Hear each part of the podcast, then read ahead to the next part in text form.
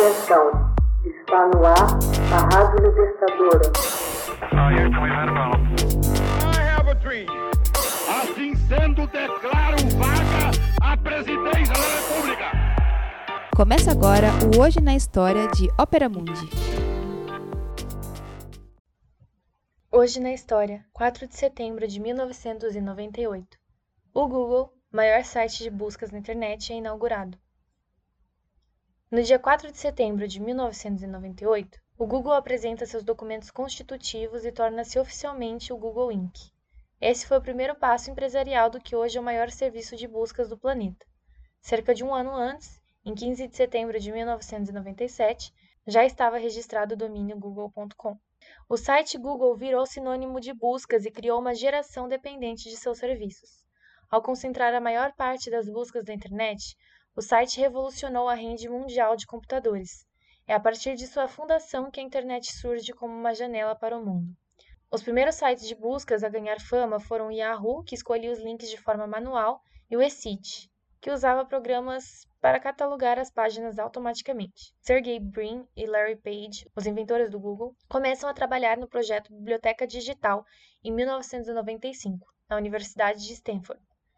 Page, com experiência em web design, e Brin, um especialista em processamento de dados, iniciam a criação de um algoritmo para pesquisa de dados. Essa tecnologia, o PageRank, iria se tornar o coração do Google. PageRank, trazendo ordem para a web, dizia o site pessoal dos dois em 1997. Em janeiro de 96, passam a desenvolver um motor de busca chamado Backrub. Sua principal propriedade era analisar os links que apontavam para uma página específica, backlinks. Os primeiros usuários do site de pesquisa Backrub eram estudantes e professores de Stanford, que apreciavam a precisão com que o motor de busca encontrava os dados na web. Backrub se transforma no Google. O nome é uma derivação de Google, o nome dado ao número formado por um 1 seguido de 100 zeros. Page e Brin explicam que escolheram esse nome porque essa é uma pronúncia comum para o Google, ou 10100, que se encaixa perfeitamente na proposta de construir mecanismos de busca de larga escala. Em 1997, Larry e Sergey registram o domínio google.com e apresentam sua tecnologia ao escritório de licenciamento tecnológico da Universidade de Stanford, que se encarregou de entrar em contato com companhias da internet que poderiam estar interessadas na invenção. Sergey e Larry recusam as propostas recebidas em janeiro de 1998, ou porque eram economicamente inviáveis, ou porque impediam o desenvolvimento da tecnologia. É nesse momento que decidem criar sua própria empresa em um dos cômodos da casa de Larry Page. Lá instalaram todo o equipamento, mas logo perceberam a necessidade de maior capacidade em discos rígidos. Tiveram que comprar um terabyte e várias unidades de disco rígido, tudo ao custo de 15 mil dólares.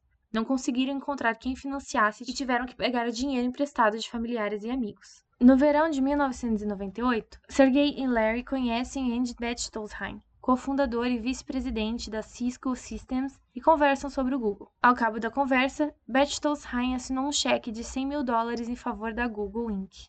Como a empresa ainda não existia, o cheque não pode ser descontado. Tiveram as pressas de encontrar um local para fundar a nova companhia. A Google Inc. abriu suas portas na garagem alugada de um amigo, em Menlo Park, Califórnia, em setembro de 1998. Instalaram várias linhas telefônicas, cabo modem, uma linha DSL e contrataram seu primeiro funcionário, Craig Silverstein, hoje diretor de tecnologia da empresa. Com 25 milhões de páginas indexadas, o Google recebia 10 mil consultas por dia. A revista PC Magazine já o incluía em sua lista de top 100 websites em 1998. Um novo serviço, apelidado de Google Zeitgeist, inaugurado em 2001, permitiu conhecer a porcentagem de pesquisas das línguas utilizadas. À época, inglês era 68%, alemão 9%, japonês 7%, francês 5% e espanhol 5% também. Em uma nota pública, Google informou que atingia em 2012 mais de 3 bilhões de páginas e documentos indexados entre páginas web, imagens e arquivos em formato Excel ou PowerPoint. O negócio ficou lucrativo quando o Google passou a veicular propaganda direcionada aos clientes. Se o internauta digita sapato, por exemplo, aparecem anúncios de lojas de calçados na mesma página dos resultados da pesquisa. O Google dominou o serviço de buscas e criou um império na internet. Comprou o maior site de divulgação de vídeos, o YouTube, apostou nas redes sociais, criou mapas interativos, passou a hospedar blogs, a organizar fotos, a fazer traduções e até a falar. Hoje na História, texto original de Max Altman, organização Haroldo Cerávolo, locução Camila Araújo, edição Natália Mendes. Você já fez uma assinatura solidária de Opera Mundi? Com 70 centavos por dia, você ajuda a imprensa independente e combativa. Acesse www.operamundi.com.br/apoio.